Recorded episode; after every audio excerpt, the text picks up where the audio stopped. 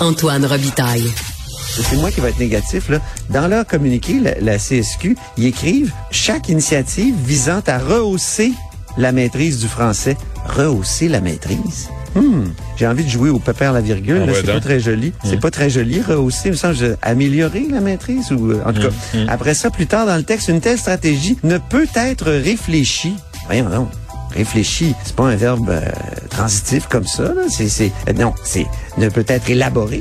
En tout cas, ça me fait non, non, plaisir pas en de- tout cas. de- Non, non, c'est c'est important. ça me fait plaisir de jouer au pépère la virgule. Ben non, mais il devrait- Mon oncle 101, c'est moi. En direct en semaine dès 17h30 ou disponible en tout temps en balado sur l'application Cube et le site cube.ca.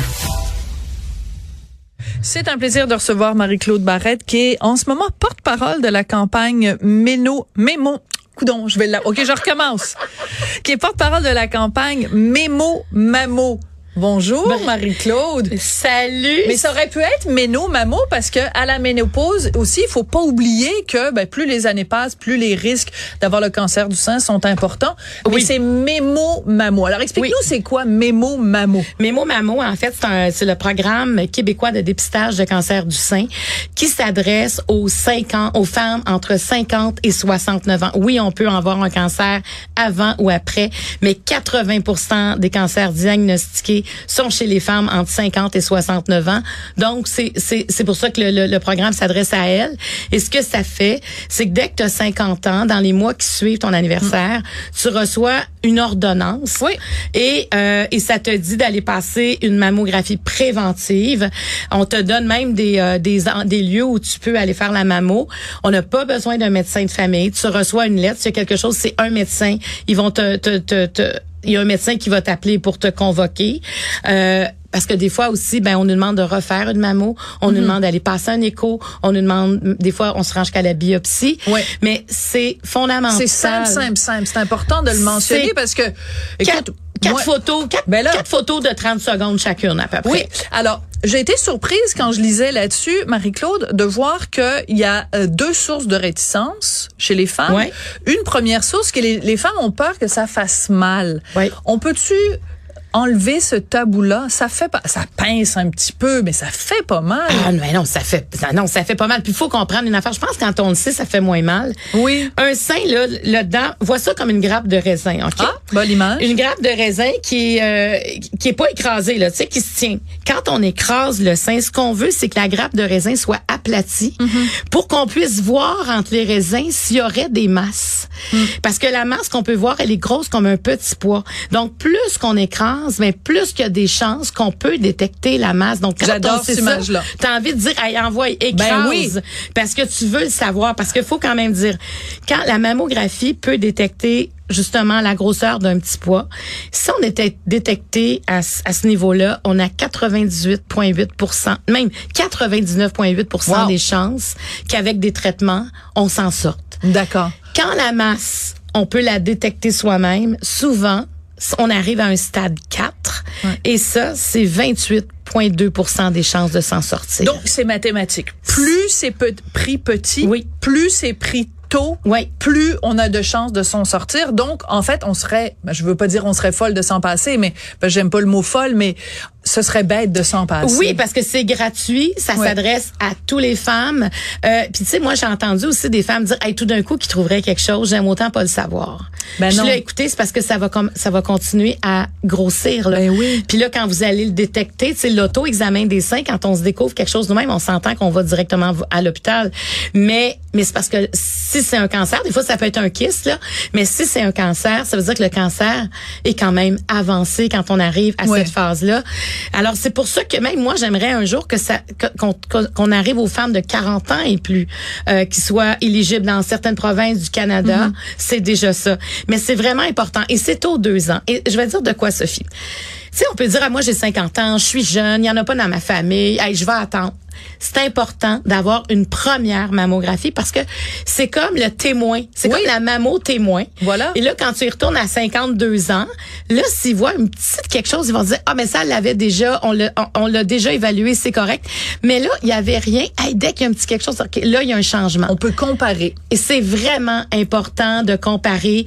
Et quand on prend, tu sais, même moi, cette année, là, je vais dire, j'ai tardé. Je l'ai eu un petit peu après ma fête, quelques mois Tu as après. quel âge? Moi, j'ai 54 ans. D'accord. Et là, j'ai tardé. Et je le mettais sur le coin de mon bureau, sur l'autre coin. Puis à un moment donné, je dis non, là, c'est assez, j'appelle. Puis je suis allée la semaine suivante passer la mammo. Mais il faut pas attendre. Parce que dès qu'on attend, là, c'est comme si on met ça aux oubliettes. Mais puis il faut penser aussi, Sophie, c'est un geste qu'on fait pour nous. Oui. Parce que, puis quand ils t'appellent, là, ou ben moi, oh mon Dieu, quel soulagement. Quand tu reçois la lettre. Quand t'as le téléphone, Oui, là. il y a rien. Oh. Vous avez rien. Là, c'est comme, oh yes, mais faut le passer pour avoir cette satisfaction-là. T'as Puis- tout à fait raison. Puis de montrer nos seins à la technologue qui est là, là, c'est rien. Elle, elle le voit. Elle voit, Professionnels. elle voit ça à journée longue. Et ils font ça, et moi, parce que ça fait, donc là, j'ai 58, donc ça fait au moins quatre que, que je fais. Et même une année, j'en ai fait une euh, à- un an plus tard, parce que bon, j'avais une petite inquiétude. Bref, mettons que ça fait cinq fois que je le fais. Moi, ce qui me frappe à chaque fois, c'est euh, la bienveillance des gens qui font ça, parce qu'ils savent qu'on est nerveux, Ben ils oui. savent qu'on est stressé, ils savent que on est, on aimerait mieux être en train de faire n'importe quoi d'autre, en train de prendre Oui. un verre de rosé Oui. plutôt que d'être là. Euh, et je veux vraiment rassurer toutes les femmes, là, si vous avez des inquiétudes, c'est vraiment, c'est fait avec énormément de doigté. Et c'est de la prévention. On a cette chance-là, tu sais, parce que présentement, euh, la Société canadienne du cancer aimerait que ce programme-là existe pour le cancer euh, colorectal. Ah ouais. Euh, parce que c'est probablement la prochaine affaire, parce que ça aussi, il y en a de plus en plus. Et s'il y avait du dépistage préventif, on aurait des cas qui se traiteraient beaucoup mieux. Parce que le cancer du sein, comme beaucoup de femmes, c'est un cancer, tu sais, je veux dire, c'est le premier cancer, c'est c'est le premier cancer chez Ouais. la femme, mais c'est la deuxième source euh, de, la deuxième cause de mortalité, c'est le cancer du sein. Mais comme il y en a beaucoup, on a la chance d'avoir beaucoup de recherches et d'avoir beaucoup de façons d'intervenir. Euh, tu sais, juste les traitements de chimio, les traitements de radio, les traitements d'hormonothérapie aussi.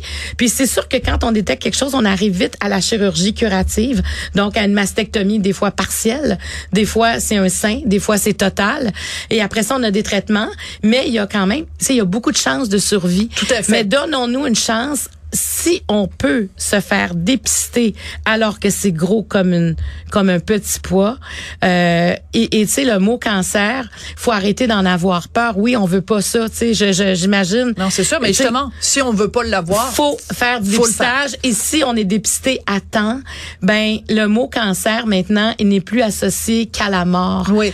Et d'ailleurs, tu vois, la une du magazine Clin d'œil en ce moment, c'est la splendide Lolita Danda Oui. qui a eu le cancer il y a plusieurs années. Et donc, elle est comme ça et on, elle, elle cache, mais montre la cicatrice qu'elle a parce que c'était le cancer du sein qu'elle avait eu. Et euh, je l'ai croisée récemment, Lolita, et elle me disait, tu sais, moi, quand euh, j'avais eu mon cancer, j'étais sûre que je pourrais jamais avoir d'enfant. Tu sais, je savais même pas si j'allais vieillir puis que j'allais survivre et tout ça et là maintenant elle a un enfant elle est parfaitement heureuse et euh, donc je veux dire c'est un message d'espoir aussi qu'il faut envoyer aux femmes Oui, absolument. Puis écoute, il y a une clinique à Longueuil pour euh, les femmes qui ont qui ont le cancer euh, du sein. Euh, c'est incroyable. J'oublie le nom. Écoute, peut-être que je pourrais te l'envoyer si vous voulez mettre sur le site. Mais c'est une, une une chirurgienne qui a eu le cancer du sein très tôt dans sa vie et qui a des comme elle ne peut plus opérer parce qu'elle a eu une mastectomie puis bon ça ça a touché son bras. Elle aide les femmes, elle refait Ah, des ouais. mamelons euh, en parce qu'il faut on perd le mamelon Avec, Elle- euh, le- en tatouage tatouage. 3D. Écoute, c'est exceptionnel et de redonner confiance aux femmes. Et il y a vraiment des, des groupes d'entraide quand les femmes ont le cancer du sein. C'est vraiment, je trouve, on veut pas avoir le cancer, mais si vous avez le cancer, dites-vous qu'il y a encore, il y a beaucoup d'espoir. Mais allez vous faire dépister parce Absolument. que je, ça augmente un petit peu le taux de dépistage, mais il y a encore beaucoup à faire. ben t'étais une euh, super bonne porte-parole bienvenue à l'émission deux filles l'après-midi c'est le fun. J'aime ça, Sophie, venir te voir. Marie-Claude, c'est tellement toujours un plaisir de te voir. Et puis, euh, ben écoute, on manque pas évidemment ton balado. T'arrêtes pas à chaque fois toujours des invités intéressants. Tu poses des maudites bonnes questions. C'est vraiment un plaisir de t'écouter. Ah, Euh, merci, mais j'aime tellement ça, Ouvre ton jeu. Oui, ben, prends 30, 30 secondes pour nous en parler. Ben, j'ai un autre invité OK, après. mais, mais c'est Ouvre ton jeu, c'est un podcast, euh, c'est un jeu. Il y a des questions vertes, des questions jaunes, des questions rouges, des questions mauves. À toutes les fois, ça devient de plus en plus personnel. Et les invités pigent les questions. Je ne sais pas trop quelles questions qu'elles vont, qui vont piger. Et ça peut durer une heure, ça peut durer deux heures et demie aussi.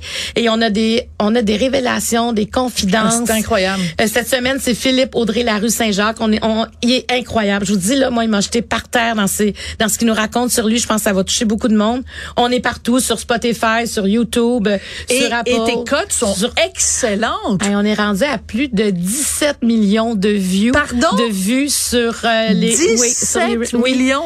Oui, sur le, tu sais, toutes les reels, toutes les, les reels, c'est les extraits qu'on Ouais. met sur tous les réseaux sociaux. Jeannette Bertrand sur TikTok, on est rendu à plus de 620 000 vues d'un extrait où elle parle de la mort.